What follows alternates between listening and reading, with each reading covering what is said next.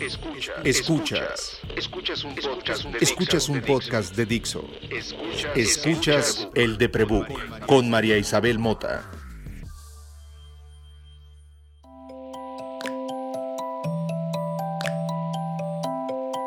Hola, soy María y en mis momentos de delirio suicida hay pocas cosas que me salvan, entre ellas son las maruchan de chile piquín y habanero. Le tengo que quitar los chicharos. También Seinfeld, específicamente eh, Comedian, Seeing Cars, Getting Coffee. Y si en medio de eso estoy muy mal, así ya no reaccioné, o sea, ni nada, no, no, no, no, no logran sacarme de la cama, por favor pónganme Hannah Gatsby. Con eso me acuerdo que tengo que pagar las croquetas, que tengo que salir a pagar la luz, que, que sí estoy loca, pero pues ni pedo, que esto es lo que me tocó y que hay que darle. Eso soy yo. Y el stand-up me ha enseñado a explicarme la locura interna. Hace cosa de los años que se juntaron en el COVID, no sé cuántos son, no sé cuántos años llevamos ya en el bicho, pero creo que son dos, más un par. Conocí en un show de las Estando Perras a Corina del Carmen y a Sara Silva en uno de esos gloriosos momentos en que a pesar de estar adentro de un teatro, que me da fobia, rodeada de gente, que me da fobia, pude ver un show de las dos y reírme en público sin que me diera un ataque. Y eso fue glorioso y cuando salieron yo fui y las abracé. Hice lo que cualquier fangirl daría, decir, las quiero, quiero ser como ustedes. Y por favor, fírmame aquí, por favor, Corina. Ah. Y fue muy feliz. Y es uno de los momentos más bonitos que me ha llevado la serendipia a presenciar. Y entonces... Oye, gracias, gracias de verdad, eso, eso es un honor. No sabía esa información, te agradezco. Ay, qué bueno que no la sabías creo que siempre es un poco impactante eso un poco. A, la plaqueta también fue como, ah, ¿en serio? Y, como, y, a la Cori también como, ah, ¿en serio? Sí, miren, yo no salgo, hola, yo soy María y tengo agorafobia y ansiedad social y me dan crisis convulsivas en, en el público. Tristemente, también, pues, soy muy apreciadora de las artes, ¿no? Y tengo una fobia con el teatro porque fui olvidada en un par de teatros cuando era niña. Eh, pero pues el señor Héctor Bonilla me cantaba así porque yo iba muy seguido a ver el diluvio que viene. El teatro creo que es una de esas cosas que nos acerca y nos vuelve a la inocencia del arte. Nos recuerda que con un poco de luz, eh, una complicidad enorme en la oscuridad y un diálogo maravillosamente escrito, podemos volver a conectarnos y convenir en que en esa oscuridad haya escenarios que no existen. El estando pase todo eso, porque es guionado, porque se piensa, porque hay que escribirlo, porque hay que enseñarlo, pero está vivo, ¿no? Y entonces verlas a ustedes fue como, ríete en público, tarada, aprende, no va a pasar nada. Fue una gran lección de vida y por eso las quise traer. Hola, ¿cómo están? Preséntense, por favor. Bueno, yo eh, de verdad me siento muy halagada con lo que estás diciendo. Es algo que yo creo que una como intérprete, porque no sé si es tal cual artista, pero aspira, ¿no? A crear ese, ese impacto en, al menos una persona durante toda una carrera, entonces qué chingón, qué chido. Significa que, mira, no estoy tan equivocada, ahí la llevo, he hecho bien mi chamba y soy Sara Silva, eh, comediante y adulta fracasada, eh, actualmente desempleada con un alcoholismo bastante presente y aquí, ah, pero bien, mira. Chilanga. Chilanga, sí, pero no tan, no tan urbanizada, ¿eh? O sea, sí siento que soy más salvaje. Feralona. ajá, como que me siento fuera de mi hábitat siempre. No soy tan buena chilanga, pero mira, por definición lo soy y ya. vivo con eso. Sí, pues hay que lidiar con ello, ¿no? Ni modo, hay cosas peores con las que lidiar. Sara, muchas gracias por aceptar venir acá. El, honor es mío, el honor es mío. Eh, lo que haces en el escenario es admirable. Y también nos acompaña Corina del Carmen, que es la segunda vez que viene para acá. Hola, ¿qué tal? Muchas gracias, María Isabel, por invitarme. Sara, pues yo soy Corina del Carmen, soy estandopera, comunicóloga, chilanga también. Yo sí feliz chilanga, así para comer torta de tamal. A huevo, este, yo soy desertora de la psiquiatría, experta por experiencia en salud mental, loca, y pues Oli, muchas gracias por invitarme. Ay, Cori, este espacio siempre será tuyo. Disfruto mucho cuando vienes y cuando tengo oportunidad de compartir contigo. En aras de preparar este episodio, discutimos un poco antes este, de qué queríamos hablar y les decía yo que tanto como, como paciente o como, como loca, antes que cualquier diagnóstico, que cualquier trauma, creo que mi, la esencia de mi ser, diría Proust, se inclina por la creación. Y a mí eso de escribir siempre se me dio y es probablemente lo único que me mantiene sana. Eh, creo que el stand-up se hace desde la escritura y se hace desde el ejercicio de crear un diálogo que nace en un escenario. Escribir desde la locura y sobre la locura debe tener sus que veres. Pienso que en estos videos eh, virales donde se compara la locura con fracturas, ¿no? Así de, no me estarías diciendo componte la tristeza como me estarías diciendo componte una fractura. En esta clase de videos virales, creo que la locura tiene un método de transmisión irónicamente doloroso, que es la palabra. Aprendemos lo que nos hiere y lo que nos trauma justo con aquello que nos va a salvar. Escribir y que te salve es un ejercicio muy valiente y muy eh, vulnerable Mm. Ustedes tienen un buen rato, sobre todo desde la pandemia, haciendo shows que hablan cada vez más sobre la salud mental desde, las, desde donde lo vive cada una de ustedes. ¿Pueden hablarme un poquito sobre estos shows que han estado haciendo, sobre la locura? Eh, sí, bueno, justo eso lo que decías, que hablamos desde nuestra experiencia, o sea, no vayan a pensar que es el DM5 recitado en forma de stand-up, hablamos, cómo vivimos, eso, ser persona neurodivergente. Yo también soy persona usuaria de sustancias psicoactivas, o sea, me drogo para los que no hablan derechos humanos.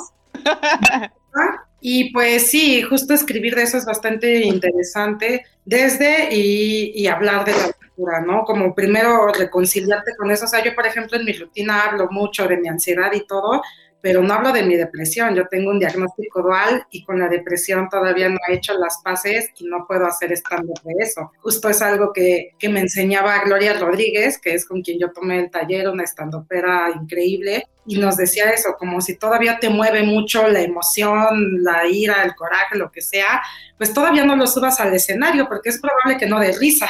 Y entonces a mí la depresión todavía me cuesta y no puedo hablar de ella con la ansiedad, según yo pude. Entonces, sí es como una suerte de reconciliación, es lo que decías, es hablar de em, pues a otras personas locas, a otras mujeres ansiosas. Justo en México hace rato estaba reflexionando como de, güey, matan a 11 mujeres al día. Obvio nos da ansiedad, Obviamente, o sea, yo no necesito un ansiolítico, estaría bien que nos dejaran de matar, estaría Sería un poco práctico, ¿no? Para, En aras del, desarrollo del diagnóstico, tal vez si hubiera estado de derecho, no sé. Justo, y, y, para las mujeres también la salud mental es un tema de, hasta para diagnosticarnos, ¿no? Uno de los estigmas que nos ponen siempre a las mujeres es estás loca. Y cuando de verdad estás loca, o sea, cuando sí hay un diagnóstico ahí que atender, pues es difícil que te lo descubran porque las mujeres de todo lloramos, de todo histéricas todo el tiempo y entonces como que esos focos rojos que hay que ir poniendo atención para atender tu salud mental son como una característica de ser mujer y los personajes mujeres en las caricaturas, en las novelas, así son. Entonces, tarde ese año yo me acuerdo de un caso de, de, una mujer que había, que ella tiene un diagnóstico psiquiátrico, pero le costó muchos años que, que se lo descubrieran porque ella había tenido un aborto.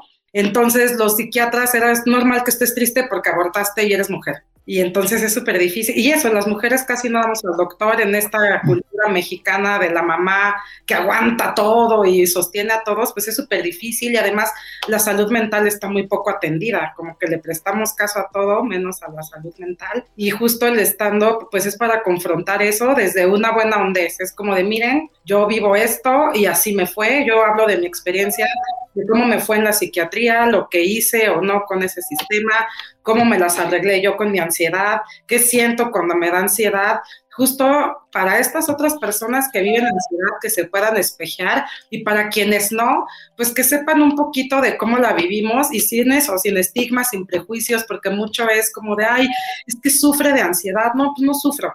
Vivo con ansiedad y ahí está, y es algo parte de mí, hasta apenas pues estaba reflexionando también en eso de, güey, nunca me voy a curar, porque no es una enfermedad, o sea, no es algo que un día voy a despertar y voy a decir, ah, hoy es mi primer día sin ansiedad, ya lo super, o sea, eso no va a pasar, ¿sabes? Va a haber temporadas largas de mi vida donde a lo mejor ni me acuerdo de ella, pero un día va a volver y va a estar ahí. Y es como un algo con el que aprendí a vivir y hacer las paces e incluso poder ayudarme ya con cosas. O sea, cuando algo me da demasiada ansiedad es que a lo mejor no es por ahí. Ya me sirve también como termómetro, trato de mantenerme como chill y entonces cuando algo me empieza a borbotonear así más, me detengo como que hago un cambio o, empiezo a ver de, güey, ¿por qué me estoy poniendo así? Asumiendo que no, porque también cuando trabajas se asume que todo el tiempo estás en estrés. Y yo trabajo en derechos humanos y entonces tienes que ser un mártir, tienes que poner casi casi el cuerpo y no dormir porque por la causa y no, eso es totalmente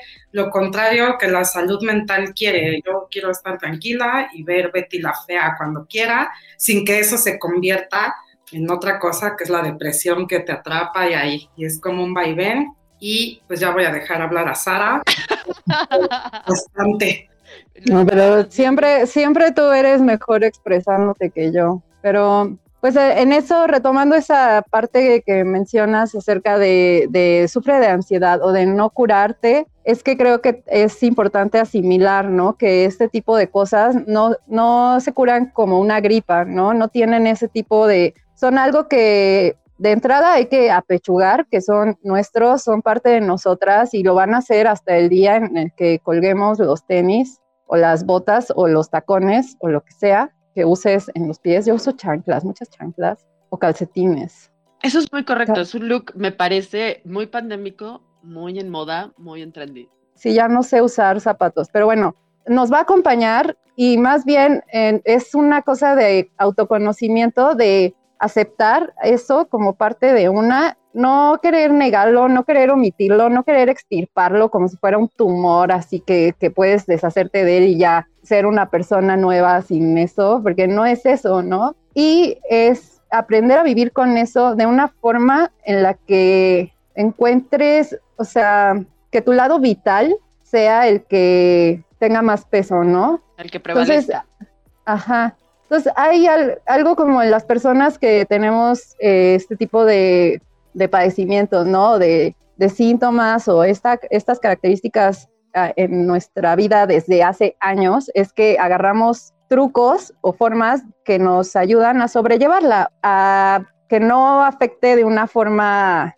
tan horrible nuestras vidas, ¿no? Entonces, tú mencionabas lo de la sopa maruchan con chile piquín que me parece admirable porque yo sola una vez la comí y no me la pude acabar. O sea, me ardía todo, todo por dentro me ardía, me ardía, no mames, lloré, de, no, no pensé que pudiera picar tanto, no, no sé cómo, está muy cabrón, mm, pero, pero cada quien agarra por ahí. Yo tengo, por ejemplo, las películas de terror, esas son mi lugar seguro. En casos de ansiedad, crisis depresivas, yo tengo el diagnóstico de bipolar, bipolaridad orgánica, sin embargo, pues es algo complejo porque sí, como dice Corina, es mucho de, cómo se nos lee a las mujeres como que estamos locas por cada cosa que hagamos, es, está loca, ¿no? Porque somos más sinceras con nuestras emociones y no nos importa enojarnos, decir o, llorar, ya, eso es locura, así de, ah, ok. Y aparte, loca como insulto, ¿no? Porque de pronto, ¿qué tal si no es insulto? ¿Qué tal si es un adjetivo y, y no es? Pero bueno.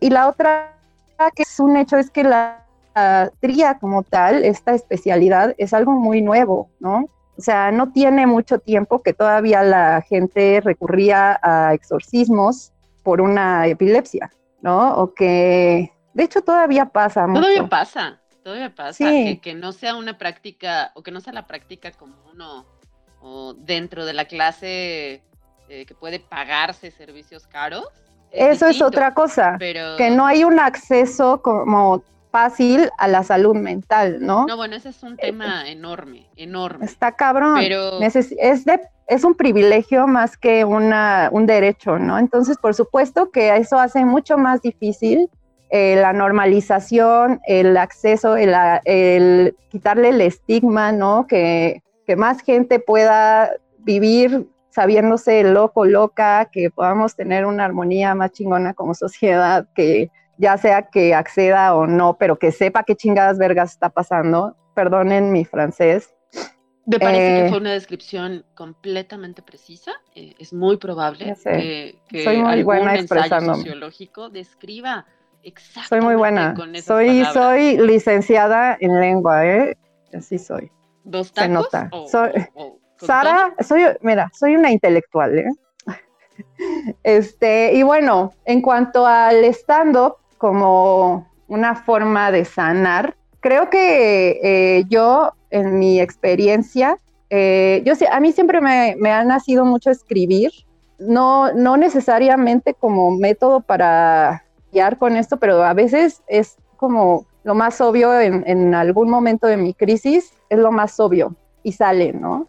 En el stand-up es cuando me lo empecé a tomar como ya más en serio, sí me percaté de que es un arma de dos filos, o sea, no es tan, sí puedes meterte más en la melcocha de lo que te puede ayudar, es un riesgo, porque te estás poniendo muy vulnerable allá arriba y a veces puedes llegar a, a banalizar algo que es muy serio y que es algo muy pesado que a lo mejor ni siquiera has podido trabajar, digerir bien contigo misma y ya lo estás llevando ahí a hacerlo superficial, ¿no? A, que, a reírte de eso y a que la gente se ría de eso y entonces puedes provocar un desmadre. Yo ahí quisiera hacer un paréntesis porque el día que las conocí dije, por fin voy a tener con quien platicar de esto.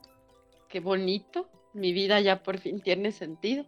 Esto que acabas de describir es la carrera de Hannah Gatsby y es la carrera de Tig Notaro, ¿no? Este fenómeno en donde tu vulnerabilidad y tu historia personal, la historia de tu familia, tu historia médica, tu historia económica, se vuelve parte de tus gags, de tus muletillas dentro de, las conversaciones comunes, donde tu diagnóstico sistémico, mental, eh, social, es usado como propia navaja para generar humor en, en, aquello que no has reconciliado, ¿no? Cuando Hannah Gatsby hizo Nanette, perdón si ya se puso muy técnico este episodio para ustedes, queridos escuchas. Si en este momento usted no sabe de quién estoy hablando, Hannah Gatsby o de Tig Notaro, hágase un favor, déjese, deje de oírme, porque, o sea, deje de oírme. ¿Qué está haciendo aquí? Vaya y edúquese, vaya y entérese de quiénes son esas dos grandes mujeres, vea todo lo que pueda, lo veo en un par de meses, regrese y vuelve a oírnos pero sí regrese, pero sí regrese. se pone padre. Se va a poner padre. Yo he tenido, he tenido hombres tercos, eh, parientes acosadores, pero los fans del Deprebook son leales como nadie. No sé por qué me toleran, la verdad.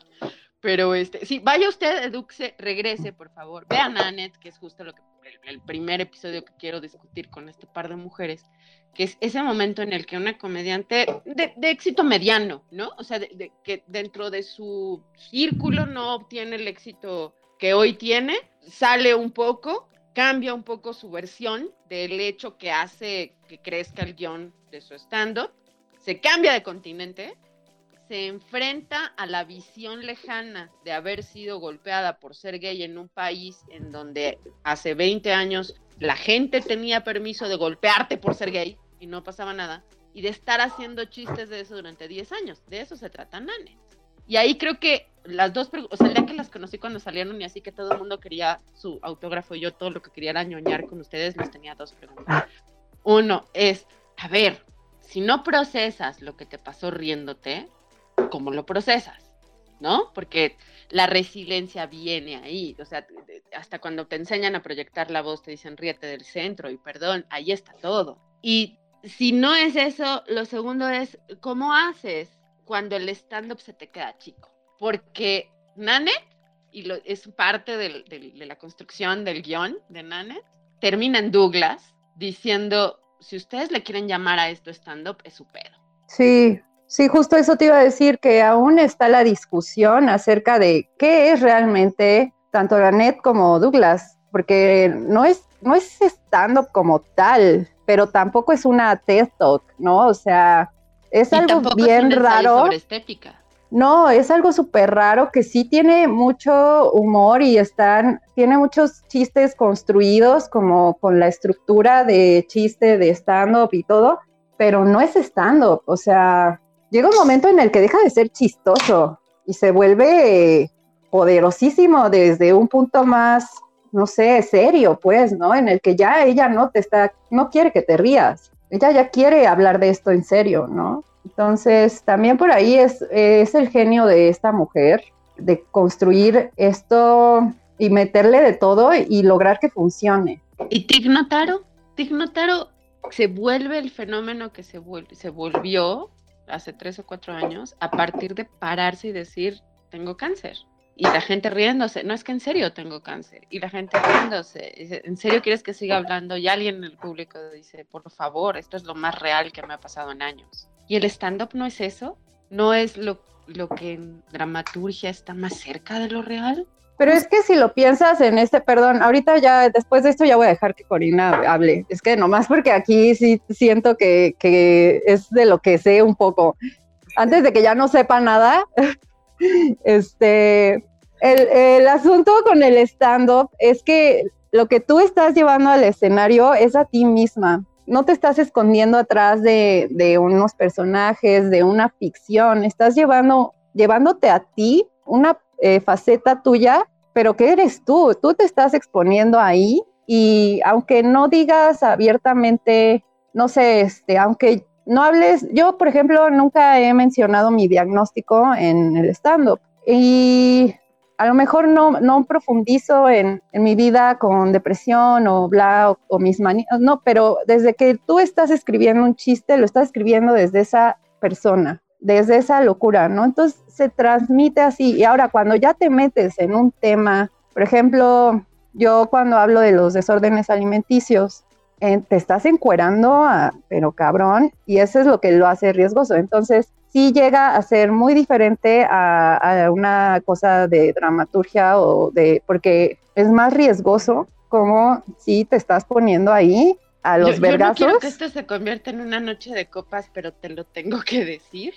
Mm. Eh, acepté mis desórdenes alimenticios después de verte en el escenario. Ay, no puede ser. Y mira que tengo diagnósticos acá, ¿sabes? O sea, soy esa cosa que los psiquiatras dicen nivel 4 en el Nacional de Psiquiatría, mm. ¿sabes? Así de, se viene suicidando, no, sí, pásala rapidito. Soy de esas, ¿ok?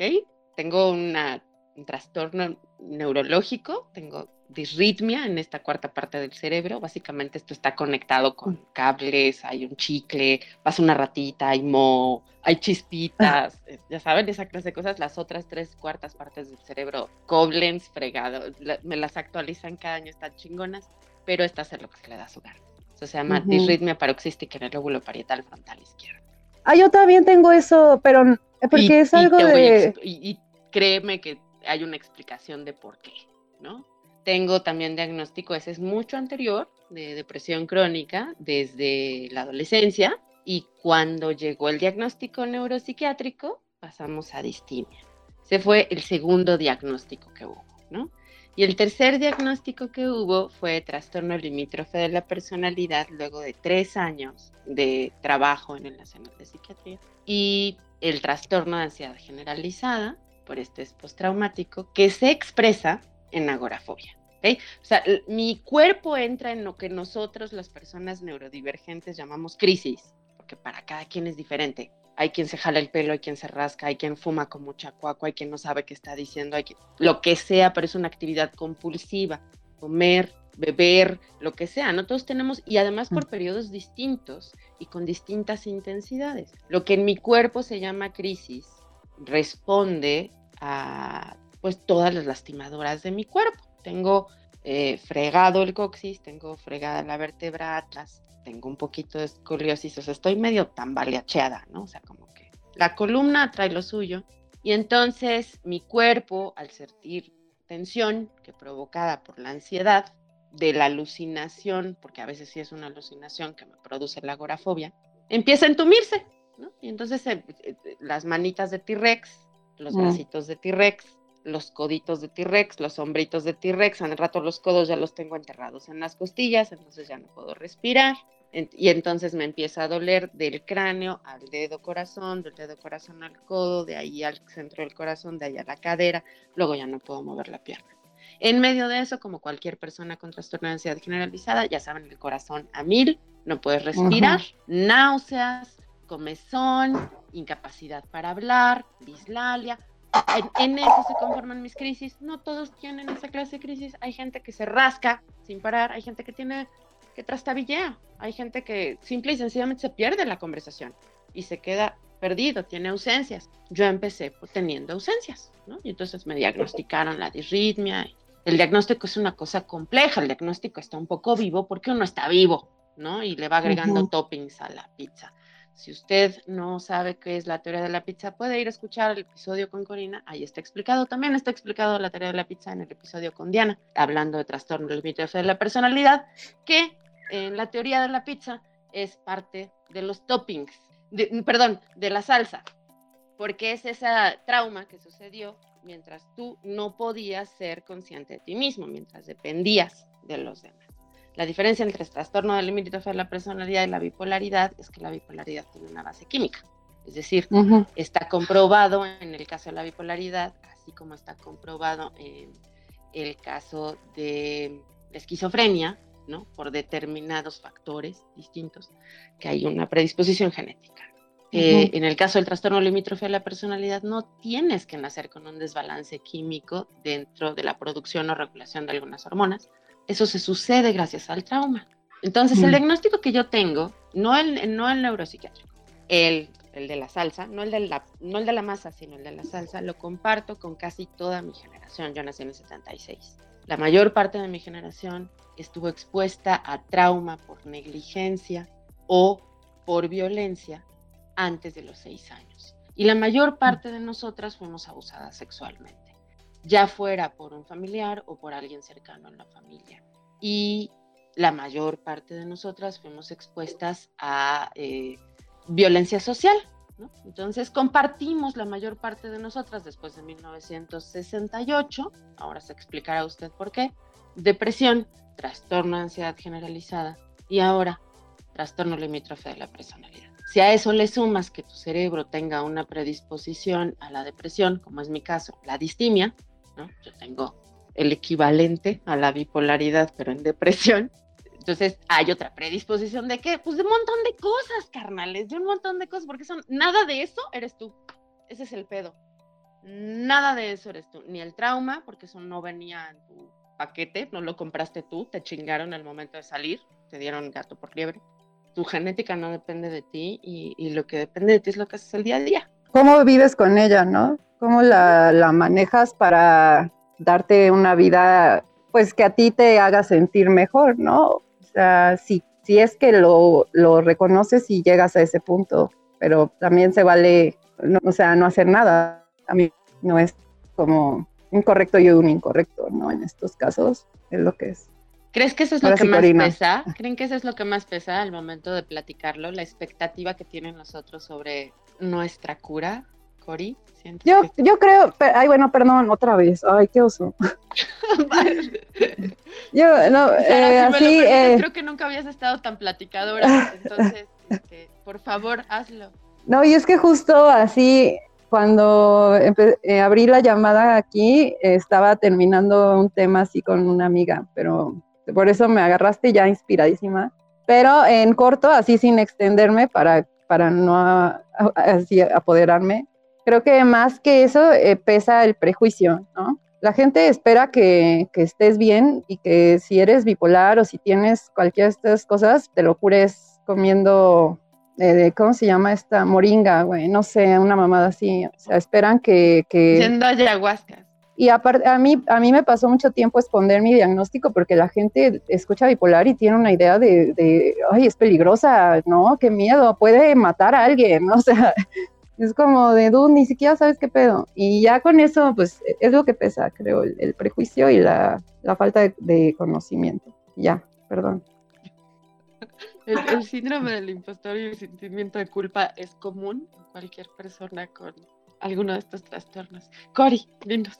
Eh, bueno, sí, eso que decía Sara, sí hay muchos estigmas sobre las personas que viven con alguna condición de salud mental. O sea, hay estigma si te medicas y hay estigma si no te medicas. Todo está mal lo que hacemos. Si te medicas, porque qué mal, todo quieres un chocho. Si no te medicas, qué mal, desatiendes tu salud. Todo está mal, todo el mundo opina, todo el mundo sabe más que tú de lo que sientes, de lo que vives, y eso también es lo que nos hace, pues, no quererlo hablar, esto que decía Sara, no con todo el mundo compartimos el diagnóstico.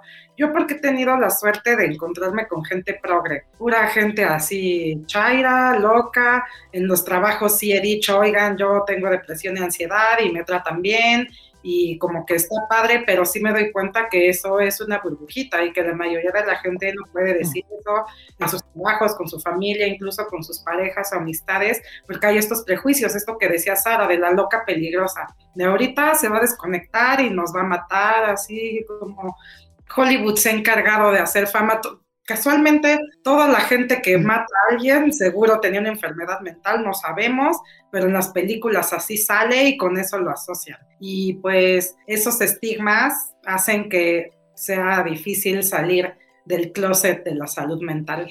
El closet creo que es algo que, que voy enfrentando apenas, culpa del podcast, porque tiene mucho más alcance de, de lo que yo podría tener en un salón de clases con mis alumnos o en un trabajo. Yo, como claramente pueden ver, no tengo un reparo en explicar todos mis diagnósticos y cómo funciona, ¿sabes? No tengo un pedo, ¿no? Y, es parte de, de, mi orgullo loco, estar como muy documentada, no en el canon, sino en las palabras adecuadas para nombrar lo que sentimos y qué palabras podemos tener en común, ¿no? Para describirlo. Es mi obsesión, entonces, como mi trabajo es comunicar, la verdad es que el closet empezaba, no, no, existió, sino hasta que el, el, podcast salió de mi burbuja inmediata, ¿no? Y empezó a llegar gente de otros espacios. Me dio una falsa sensación de comprensión, me hizo creer que más gente estaría más entendida.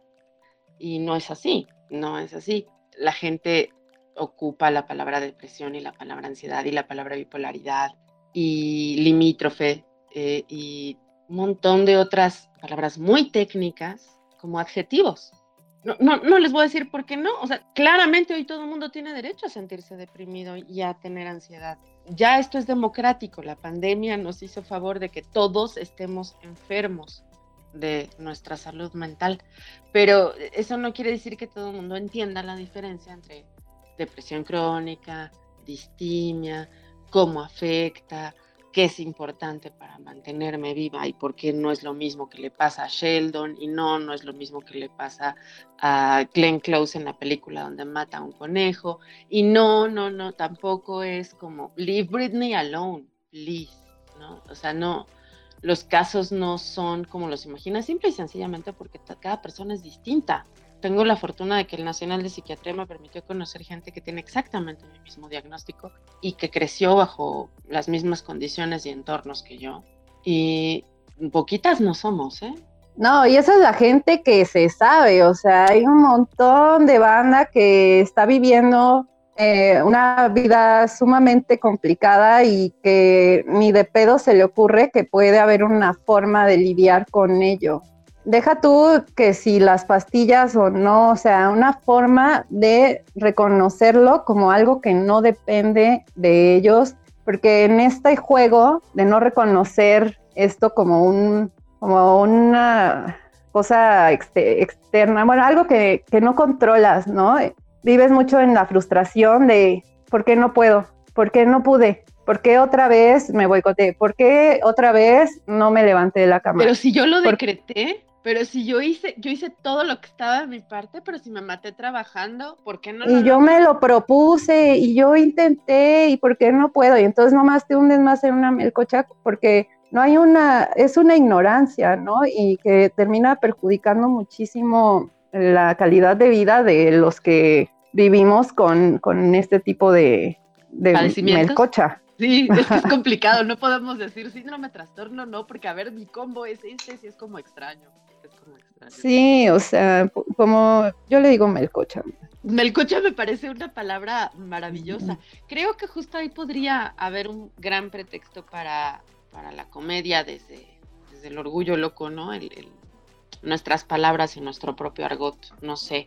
Cuando te he visto a ti, Cori, hablar a partir de los diagnósticos de ansiedad en, en tus presentaciones, creo que hay una constante siempre entre el ciclo menstrual y la ansiedad y el ciclo menstrual y los derechos humanos y siempre se me pegan todos los discursos y creo que hay mucho chance en lo tuyo como para discutir las ocurrencias del lenguaje cuando de locura se trata. Esto empezó porque quería que me contaran sobre el espectáculo que hacen a partir de la locura. Entonces, ¿me puedes contar, Cori? Sí, bueno, eso nació justo en el Orgullo Loco, que bueno, mencionas, porque ahorita estamos en Orgullo Loco, yay. En México es ahorita en julio, hay Orgullo Loco en muchos países.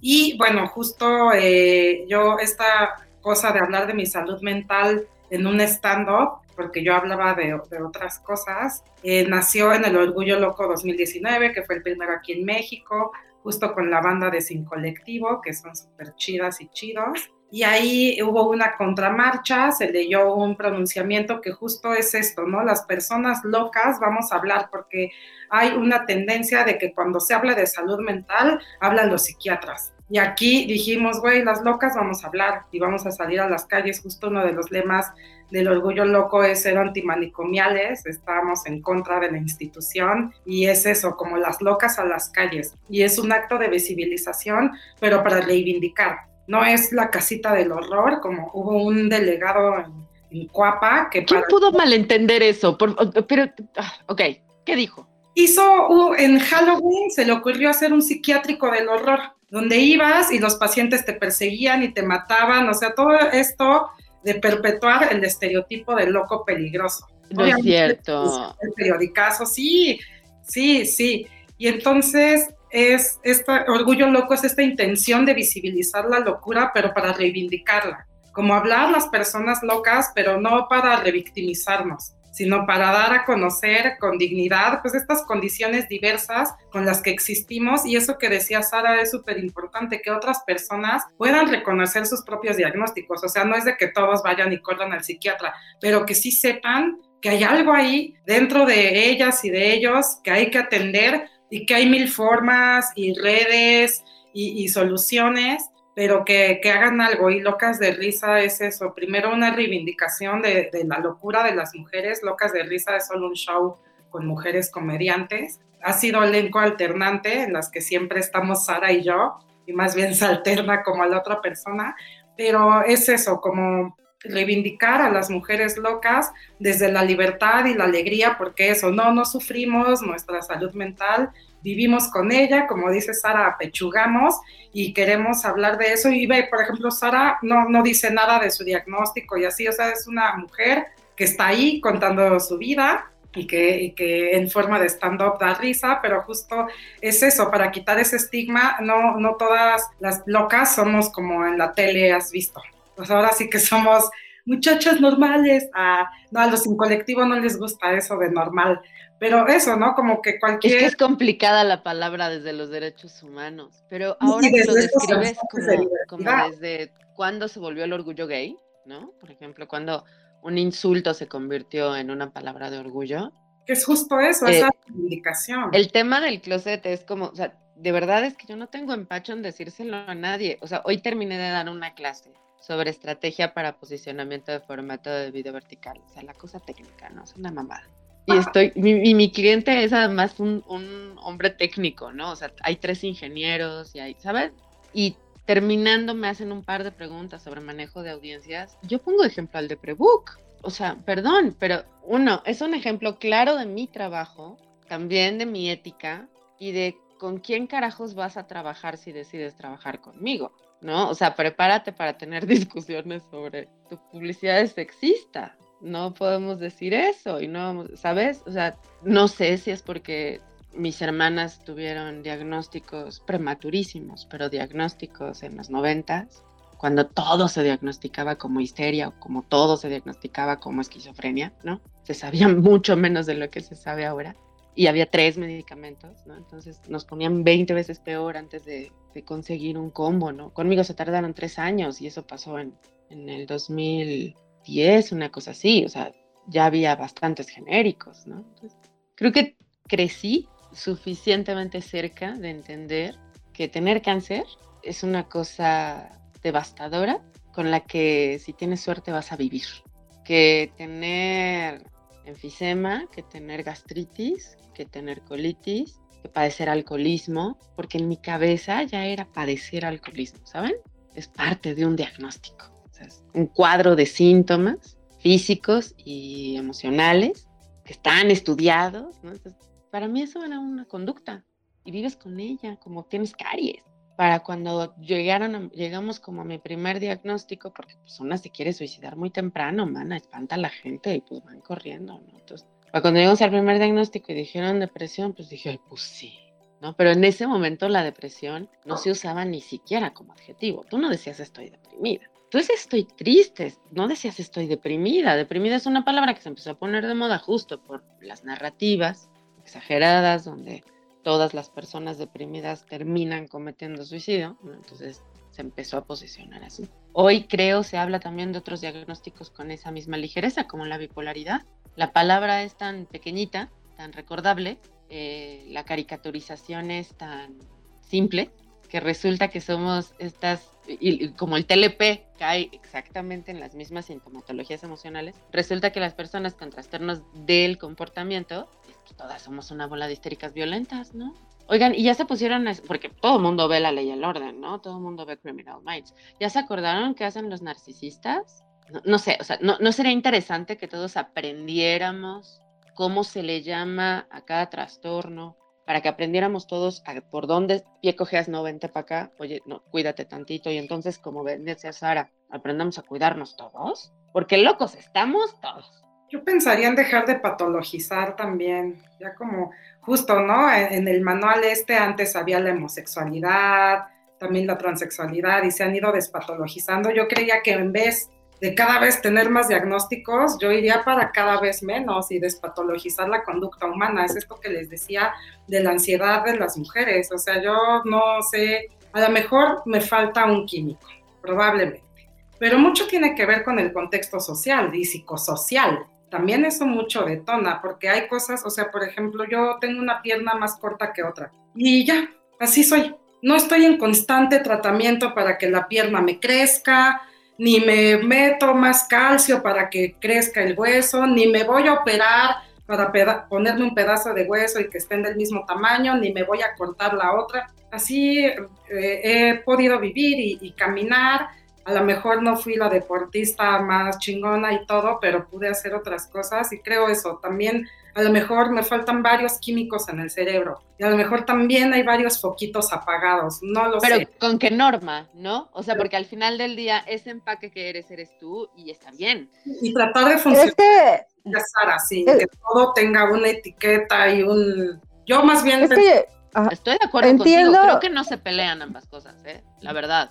Entiendo, entiendo eso. Es que sí entiendo el punto, pero eso, eso que pones de tu pierna tiene un nombre, tiene un nombre eh, médico. Sí. Ahora, es, es como ponerle nombre porque existe y es algo que pasa seguido y que si no te incapacita, pues no tiene caso buscarle, escarbarle y, preocuparse un chingo por eso, ¿no? O sea, si llegara a incapacitarte, entonces ya lo ves como con el como si una cosa con diagnóstico, ¿no? Y ya buscas una ayuda médica, o sea, bla. En el caso de los de las cosas mentales, creo que también es muy ambiguo, güey, como que mucha gente llega a un psiquiatra con una tristeza totalmente fundamentada, ¿no? Que a lo mejor se les murió a alguien o pasaron por algo duro y van y lo cuentan y luego, luego depresión y pastillas, ¿no? Y es como de, a lo mejor no es depresión, a lo mejor es una genuina tristeza porque le pasó algo que obviamente causa tristeza, ¿no? También como que a veces es medio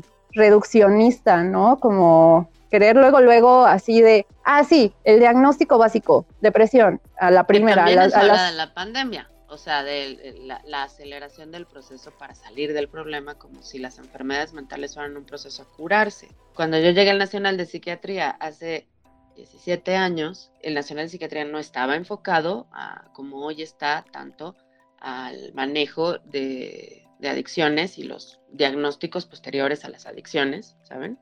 Y al pues, eh, del estrés eh, postraumático. El, Instituto Nacional de Psiquiatría es el Ramón de la Fuente. Sí, señor. Ah. Cuando yo llegué a ese hospital, cuando llegué a ese hospital hace 16 años, había otro tipo de espacios, había otro tipo de protocolos, había más chance, había menos, menos pacientes, había otro tipo de conducta social, que tienes toda la razón, Sara, y tú también, ¿no? Las enfermedades mentales son sistémicas, si no, no puedes sentirte en, calma y ver Betty la fea cada que se te hincha la chingada gana y estar en paz, porque tu entorno te amenaza, porque tu predisposición genética, ok, ¿cómo lidio con esto? ¿No? ¿Cómo paso por esto? Cuando a mí me diagnosticaron hace 16 años, les dije, oigan, qué bonito su diagnóstico. Este, podemos pasar por un electroencefalograma, podemos pasar por hígado y nos pasamos tres meses, así, me, tres meses sacándome sangre. Porque claro, si, no, si hay una predisposición genética, la quiero saber. Y si mi historial familiar, pues también lo quiero saber. Hoy, tristemente, hay una celeridad por atender los casos y por sacar números. Y entonces diagnostican, creo, con muchísima velocidad, tienes depresión, tómate, aquí están todas estas posibilidades de pastillas. Y no, no hay una creación de diagnóstico en donde, oye, ¿cómo estás?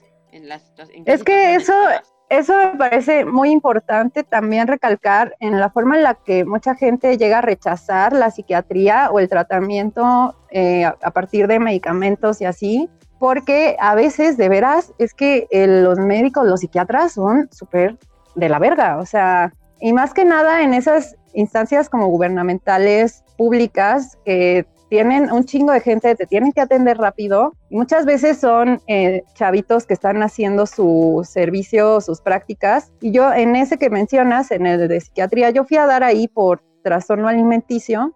Ahí me diagnosticaron una bipolaridad que también podía ser este, epilepsia y no sé qué. Y me empezaron a dar un tratamiento y tenía que estar yendo cada semana o cada mes. Y era sentarme ahí y como, ¿cómo te has sentido? Bla, bla, bla, bla, 20 minutos súbele la dosis. Y no servía de nada y ya me tenían súper dopada y ya estaba yo de, güey, es que esto no me están escuchando, ¿dónde está su humanidad, no? Nada más me están subiendo las pastillas y ni siquiera sabe, o sea, entonces sí es como difícil encontrarte con alguien que tenga también una humanidad, ¿no? Que, que no nada más esté jugando a escribir recetas, que neta tenga la capacidad de decir, ok, esto no está funcionando, vamos a quitártelas, vamos a probar acá, vamos a, bajarle así, ¿sabes? Como que yo, a mí me costó años llegar con esa persona, esa psiquiatra, que de verdad se tomó ese chance y, me ayudó, pero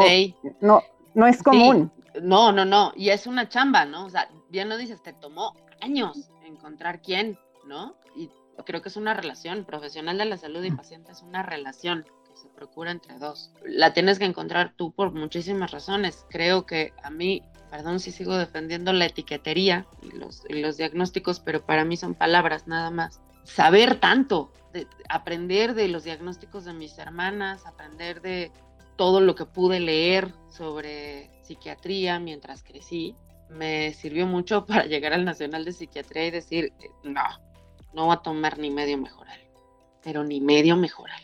A mí me hacen un electro y, no, y hasta que no le demos, y despacito, ¿no? Y de mi lado, ser bien pinche paciente y bien pinche disciplinada y saber que nunca más alcohol, que nunca más no hacer ejercicio y, y hacer mi mejor puto esfuerzo, ¿no? Y soportar durante tres años.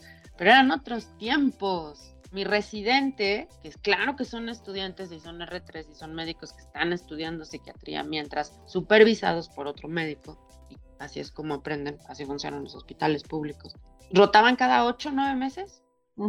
Y tú veías a tu psiquiatra anterior y al nuevo y hablabas con ellos. Hoy no tienen ese chance, hoy neta no hay ese chance.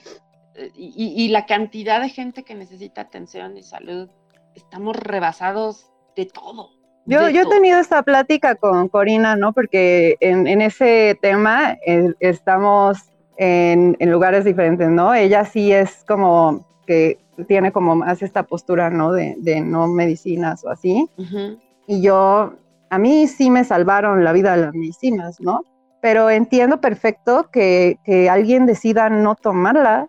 Está, o sea, no hay pedo. Nada más lo que yo pienso es que esa decisión, ojalá algún día pueda venir desde un lugar de no, no las necesito o no las quiero porque no las quiero y no de un lugar de tener a unos médicos que te dieron unas que obviamente te hicieron mal y que te hicieron rechazar por completo esa parte, ¿no? O sea, que venga de, la opción y no, no de la mala sí, de, sí, que es muy común porque ah, la verdad es que los psiquiatras tienden a ser muy mecánicos, muy de, eh, sí, toma, y empastíllate un chingo. Y eh, pues por eso la mayoría de la gente dice en él, güey, ya, la verga, esto es una mamada. Sí. Cori, te perdimos porque no, no sé si sigues ahí. Aquí estoy. Dice que estamos hablando de demasiados diagnósticos y que ya vayámonos todas a fumar mota en este momento. Bueno, yo creo que estoy en los dos lados, porque pues yo tomé muchísimos años medicina y como pueden ver defiendo mucho que la gente vaya al psiquiatra, pero hace tres años y medio que no tomo medicina y vivo a punta de mota y CBD. Y de un chorro de cambio de hábitos, un montón de límites, ¿no? Yo estoy de acuerdo en que las medicinas no son a huevo y no son la única forma de vivir con una locura, ¿no? O sea, que no son a huevo y a, veces no puede no ser necesarias y está bien. Nada más que, pues, a veces nos tratan de la verga, ¿no? Sí. Y eso complica todo. Es muy complicada la atención de salud en este país. Supongo que en todos, la verdad. No, no he oído mejores experiencias de otros países. Ahí tenemos a Britney con lo fácil que es decir que una persona no es competente en muchos sistemas legales. Sí, no. la salud mental es toda una cosa muy complicada. Hace unas semanas eh, se subieron al escenario y publicaron en sus historias que el escenario salva. La última pregunta que tengo antes de que colguemos es ¿qué es lo que salva del escenario? Yo voy a este, pues no para todas las personas, supongo, porque justo esto que decía Sara, que se puede volver algo como en contra de ti, pero si ya eres una persona escenosa y que expresarte te sirve, pues eso, eso es, ¿no? Como poder decir tu voz, por ejemplo, en el caso de las mujeres, históricamente hemos sido relegadas, hay esto de calladita te ves más bonita, vete a la cocina, no sé qué, poder ocupar un espacio público, tener un micrófono y hablar es tremendamente liberador yo desde el activismo lo veo, México es el tercer país más peligroso para ejercer el periodismo. Aquí te matan por decir lo que piensas. Y subirte a un escenario con un micrófono a decir pendejadas es totalmente liberador. No, no, no somos perseguidas por eso. Y aquí en México te matan por decir lo que piensas. Entonces, eh, para mí eso es liberador y porque va conmigo, con lo que yo soy, ustedes me conocen, soy súper habladora, escenosa, o sea, a mí totalmente es algo que me libera, que me ayuda, pero no sé si se lo recomendaría a todo el mundo, a lo mejor alguien le da un ataque de pánico allá arriba, ¿sabes? Más bien justo es lo que decía, y con la salud mental y con todo. Ya estoy aquí en las tinieblas, ahorita aprendo sí, la... Sí, estás en las... Sí. No, no hay manera de que alguien vea lo que está pasando pero justo eso, ¿no? Como... Corina está en las tinieblas, es muy dramático este momento. Lo que dice Sara, de que cada quien se puede informar, o sea, lo que decía de mi pierna es eso, o sea, nadie me persiguió para que a huevo yo tomara terapia de pierna y me creciera, no me encerraron, no me amarraron, y a las personas que viven con condiciones de salud mental sí les hace eso, porque está súper chido y nos ayuda a algunos casos y todo, pero sí hay que hablar de la violencia psiquiátrica y cómo hasta por tu padecimiento puedes perder la vida. Muchas personas han muerto amarradas en esas contenciones mecánicas y esto que mencionaba María Isabel de Britney, incluso tu acceso a la justicia puede estar obstaculizado por tu condición de salud mental. Y eso es lo que está jodido. O sea, no está jodido ir al psiquiatra ni tomar medicinas, ni decidir no ir y mejor hacer yoga, o sea, cualquier alternativa está bien. Lo que está jodido es vivir violencia porque estás loca. Eso es lo que está culero. Y si usted cree que lo de Britney es, ay, ¿de qué me preocupo? Pues son leyes gringas. Este, vaya usted, por favor, al, menú de, los episodios anteriores y vaya a escuchar el episodio con Balam Garcés que nos explicó todo sobre el tema de cómo aplicaría ese tipo de ley o ese tipo de restricciones en México y qué significa no, legalmente incapacitado. Es, que no, ni ya la ONU mandó a que quitaran las leyes porque hay que modificar el Código Penal y la Ley General de Salud, pero aquí existe y es lo mismito y esto que está viviendo Britney, muchas personas con discapacidad psicosocial y personas mayores porque las acusan de seniles y así les quitan sus casas y todo. Ahí creo, Cori, vuelvo a defender los diagnósticos, ayuda que las palabras existan, porque Si no, no tendríamos cómo defendernos.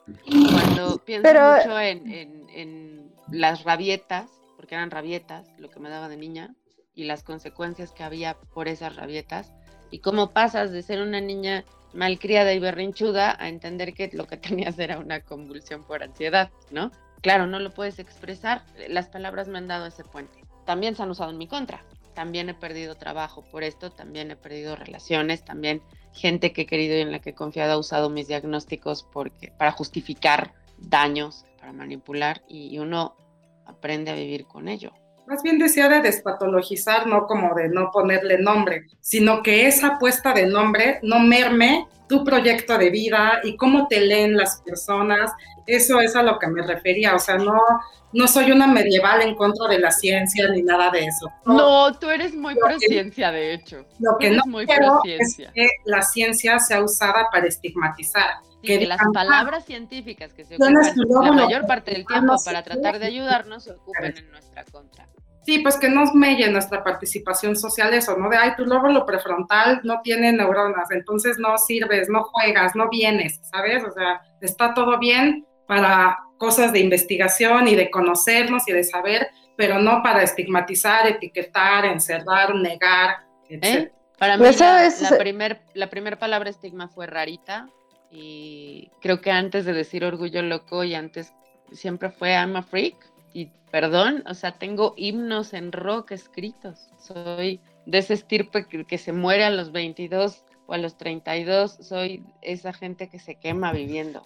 Estoy muy de acuerdo con lo que dice Corina, como que el conocimiento se ha usado para el mal. Y dentro de, o sea, en esta onda de que ir con un psiquiatra termina siendo una mala experiencia, sí creo que terminé siendo muy limitada en la forma en la que lo dije, porque pues sí, yo me enfoqué en que no te dan un tratamiento chido y terminan haciéndote más mal que bien, ¿no? Y eso es como ya dices, güey, no, a la verga, esto no me sirve, con toda la razón del mundo. Pero sí es cierto también que a partir de este tipo de cosas, eh, o sea, lo pueden usar en tu contra en cualquier momento y termina siendo súper vulnerable sin, sin siquiera saber bien por qué o qué chingada. O sea, como que terminas estando a la merced de muchos abusos y que, o sea, de entrada un prejuicio cabrón, ¿no? De que te den un diagnóstico así, es un prejuicio, güey, durísimo. Ya vas a cargar con algo así, cabrón. Y luego, pues, como hay maldad, hay maldad en el mundo. Hay maldad en el mundo,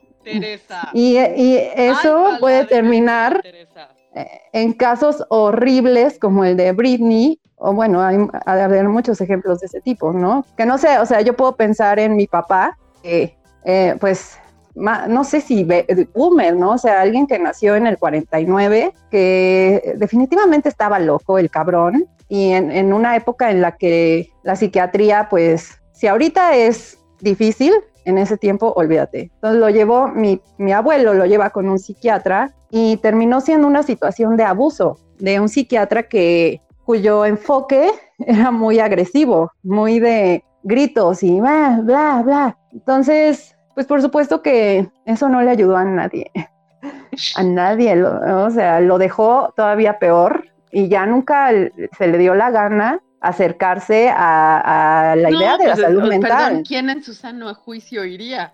Y, no, ya sé. No, tenía sano juicio, ¿por qué lo iba a hacer? Cuando, cuando se, yo no le quería decir que yo tenía diagnóstico de bipolar, porque yo sabía el rechazo que él tenía hacia estas cosas, hasta que un día me enteré de que la bipolaridad está catalogada como una discapacidad y podían darme una, una pensión de por vida como persona discapacitada porque él tenía ISTE, si él me registraba. Entonces se lo dije así de, papá, o sea, se puede comprobar nomás, porque pues mira, es varo, es varo gratis, no hay pedo. Y no quiso, porque él necio, no, no, mi hija, no, no, no es discapacitada y no es, o sea, un rechazo ya súper, como si fuera la peor del mundo, así, nada, nada, porque pues un prejuicio, ¿no? Un estigma que, ni siquiera más grande que había en mi generación es que tu familia es disfuncional. Mm. Y, y cuando la cultura y la sociedad en la que vives implica que ser funcional sea ganas un montón de dinero y cumples con todos los estándares eh, sociales, pues sí está muy cabrón, ¿no? ser funcional, la neta. Creo que en esos estándares todos tendremos que aprender a vivir de distintas maneras. Qué jodido pensar que la discapacidad sea percibida desde el prejuicio. Como algo negativo, ¿no? Como algo negativo, como, y que además prefiero prefiero que, no tengas dinero toda tu vida. Prefiero, que, no tengas varo. Sabiendo que tienes una discapacidad, escojo que no tengas una pensión que en un país tercermundista se planeó para ti, donde vas a tener la protección que esa misma sociedad va a estar generando en tu contra. Sí, güey, o sea, era, de esas la neta de esas pocas ventajas que tiene eh, ser legalmente discapacitada, de esas cosas que dices a huevo me beneficia y mi jefe dijo no y yo dije, ok, gracias señor. Gracias. Gracias por no hacerme un paro. Qué amable jefe. Y bueno, pensando en el closet, ¿no? Yo pues tristemente soy heterosexual, no es, es algo, perdón, este, es otra de las enfermedades que padezco. Estás en un lugar seguro. Aquí se padece eso. Ya tengo tan pocas amigas hetero. Me siento tan mal. Pero bueno, ok, eh, soy de esas horrendas que sigue amando a los hombres. Me dan, me doy asco. Me siento muy mal, pero bueno, tomando en cuenta que pues uno tiene que salir de closets bien duros, eh, creo que donde nos pega a los discapacitados es justo en la posibilidad de generar dinero y por lo tanto generarnos estabilidad. Ni pedo, sociedad capitalista, eh, sociedad jerárquica, ¿no? Y, la lana nos permite perseverancia. En ese sentido, creo que hay muchísimo prejuicio para hablar de la estabilidad de una persona con cualquier diagnóstico, porque de los diagnósticos que se han mencionado en este episodio, escucha que si sigues aquí, te quiero por tu fidelidad, tienes más de una hora oyéndonos, ya vamos a colgar. Todas padecemos fatiga crónica, por ejemplo. No hay ninguno de los diagnósticos que compartamos eh, las tres personas que estamos en este espacio que no implique tener fatiga crónica. Insomnio, desde cajón, ahí cae. Nos cae por distintas temporadas, pero forma parte de nuestro repertorio permanente de cartelera. Y eso a cualquier ser humano, padezca o no padezca un trastorno anímico, le puede generar otros desórdenes, que normalmente son alimenticios. Entonces, calcúlele, calcúlele cuánta lana se necesita para tener el bienestar. Y lo importante que es que no haya prejuicios para que entiendan que personas con diagnósticos como colitis crónica, como rinitis, como miopía, son capaces de trabajar, perfectamente. Igual que usted con su gastritis y su pie de atleta eh, y, su calvicie y su obesidad o su lo que sea que tenga, ¿sabe? Nosotras tenemos unos diagnósticos, usted tiene otros, todos pagamos la luz. Normalmente si la pagas y te haces responsable de tus cuentas, eres una persona responsable y esa tendría que ser la única cosa que le importe a usted, querido empleador, querido colega de trabajo. Y también que, cuando tienes este tipo de cosas terminan siendo incapacitantes de verdad, así como lo dices. Yo puedo tener una gripa espantosa y no me incapacita tanto como mis crisis depresivas o mis momentos más cabrones. Sin embargo, eh, una gripa sí justificaría que yo falte al trabajo o que me den un día o algo así. Pero yo no le puedo decir a mi empleador, dame un día más porque estoy en una crisis depresiva o sea, va a decir de... A ver, no, pero ¿cómo? O sea, eso, ¿dónde está? Ya te tomaste un paracetamol, tómate un paracetamol. Che huevona, ¿no? Porque además, ¿no? Entonces, y, me acuerdo con muchísima claridad este ejemplo que siempre tengo de todas las mujeres con las que me crié. Las mujeres en depresión no tenemos tiempo de estar deprimidas, pero estamos. Tenemos que trabajar sí o sí. Sí, por eso la pensión me hubiera caído de poca madre. Mira, o sea... no está ahí, pero tienes un público que te quiere. Tienes un público que te es fiel. Tienes pero no paga. Pero eso no paga las cuentas. ¿Qué pedo? Tenemos que hacer ahí toda una serie de contenidos chidos para que ustedes estén patronizadas siempre. porque escucharlas en el escenario. Send, transferencias. si se puede, que al final. Es la cosa más hermosa que existe. Yo lo disfruto enormemente. Y cada que tengo lana me pago boletos para verlas. Ahora que las puedo ver tan fácil, porque pues ya las puedo ver fácil. Porque ya no tengo que salir. Ay, eso es maravilloso también, ¿no? Sí, digo, no las veo. Y no puedo hacer un girl moment al salir. Pero de, que puedo, puedo. no puedo, pero lo hago antes, antes de cerrar la pantalla siempre que las veo lo hago.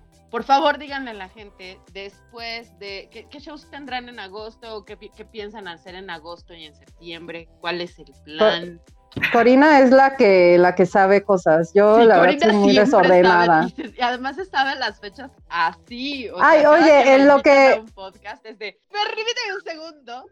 en lo que en, lo que Corina puede decir eso, yo nada más rápidamente quería también contestar tu pregunta de, de qué salva el escenario, porque yo siempre digo eso y tal vez lo viste en mi historia, porque sí lo puse. Y es que eh, para mí, más allá de, la bipolaridad o de cómo me ayuda o no a lidiar con mis pedos, con mis melcochas, es que para mí eso es una pinche tacha. Yo salgo de, me bajo del escenario y me bajo en una tacha súper, súper cabrona y que puedo estar enferma, puedo estar eh, desvelada, cruda, con algo malo, cargando algo horrible, puedo llegar al lugar con una pinche cosa así de... Ah, ah", y ese día pasó, yo venía así como no sé cómo y vomitando y todo de la verga, pero una vez que estoy ahí, eso deja de existir y un rato deja de existir y se siente bonito porque me recuerda que estoy viva y que eso es lo que sé hacer y, amo hacerlo. Eh, ya no más falta que sí pague. Ya falta que sí pague las cuentas. Ya falta que sí pague las cuentas, pero it's gonna happen. Entonces, ahorita es cuando Corina tiene que hacer el comercial para que a ver si. A ver, comercial descarado, Cori. ¿Cuáles son los shows de agosto, de septiembre? ¿Dónde las encuentran? Bueno, entonces, el viernes 20 de agosto en Bamboo Bistro, en Tlalpan, vamos a estar. Sara y yo somos parte de un colectivo que se llama Tricicloculturistas. Somos Sara, yo y Coral Echeverría, que es una comediante bien chingona. Y pues nosotras tres tenemos esto en Bamboo Bistrot. Y el 18 de septiembre en las salitas de Coacalco, ¿cómo se llaman, Sara? ¿Fulgas? No. Ah, no, este. Bueno, síganos, síganos en redes y ahí vamos a poner todos ahí va, a haber dos shows en agosto ah, denme, denme dos segundos, dos segundos y ahorita les digo. Es agosto va, a dar mil vueltas, pero bueno. En agosto es el 20 y septiembre el 18, que es en agosto y septiembre. Agosto y septiembre. Va a haber shows en Bistrot y en las salitas en Coacalco que ahorita se va a enterar Sara. Se llama Foro Cultural Xolotl. Ah, mira, tú las alitas. ¿y qué ¿No son unas alitas?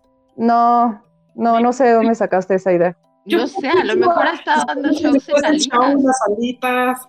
Fue como lo de Chicken Light. sí, eso, así. Pero es Xolotl o Jolotl es de esas eh, que se escribe con X y que uh, puedo sonar muy ignorante si me comprometo con una de las dos pronunciaciones. Entonces voy a dejarlo al aire. Para que no se tengan problemas, búsquenlo con X. Esos son los shows para agosto y septiembre y pueden seguir a Corina en Facebook, es donde estás más activa, ¿no? Sí, soy una ceñito Facebook, pero también estoy en Instagram y en Twitter como Corina del Carmen me encuentran. Síganme, quiero tener más seguidores. Tuitea re bonito, tuitea re bonito. Yo a Facebook no le hago, pero, pero la sigo a las dos en Instagram. Sara, ¿a ti cómo te encuentran? Eh, estoy como Sara-Silvaman en Twitter y. ¿Cómo se llama la otra? Instagram. Tinder. Eh, en Tinder ya no estoy, ya no estoy porque ansiosa social y me gusta la soledad. Este, el contacto físico con eh, y, más con nombres. y en Facebook, mi página estoy como Sara Silva eh, sí, también a mí síganme y ahí vamos a estar subiendo, Corina y yo, toda la información de estos shows, también de otros shows que no estemos juntas, por ahí Corina es la que ahorita está teniendo como más, eh, pero si llego a, yo a sacar alguno, también por ahí se pueden enterar. Muy bien. Está muy bien. Pues muchas gracias. Oye, también, también en el comercial, este, a quienes escuchen esto y nos escriban así de, las escuché en el, en el de Prebook, ¿Sí lo dije bien? ¿Sí lo dijiste bien? Porque no sé dónde lleva el acento, en de pre, de prebook o de pre... De prebook. Sara, ¿qué le quieres decir a la gente? Ok, bueno, Así que nos escriban y les damos un 2 por 1 o un 50% de descuento. ¡Qué bonitas son! Bueno, me avisan cuando tengan los, los, los shows para que ponga yo también en las redes sociales y que más gente se entere y las vayan a ver y sean muy felices disfrutando stand-up con Sara y con Corina y con la gente que se les pega. Muchas gracias por haber ¿eh? venido a chacotear conmigo sobre el stand-up y mis dudas existenciales. Yo sí, como dice Corina, perdón. Como dice Corina, sí somos divertidas. Oye, sí. pero sí damos risa, los lo prometemos. Es muy difícil que en un espacio que habla de depresión la gente se ría. No creo que la gente estuviera esperando que hoy dieran show. Eh, pero vayan, por favor, son dos mujeres que me hacen reír muchísimo y que me, como pueden ver, me regresan la humanidad. Yo soy María Isabel Mota, me pueden seguir en Twitter eh, como arroba María Isabel Mota o en Instagram como arroba María Isabel Mota. El de Prebook está en Twitter y en Instagram y puedes ver todos los podcasts y el newsletter en www.eldeprebook.com. Muchas gracias si escuchaste todo esto.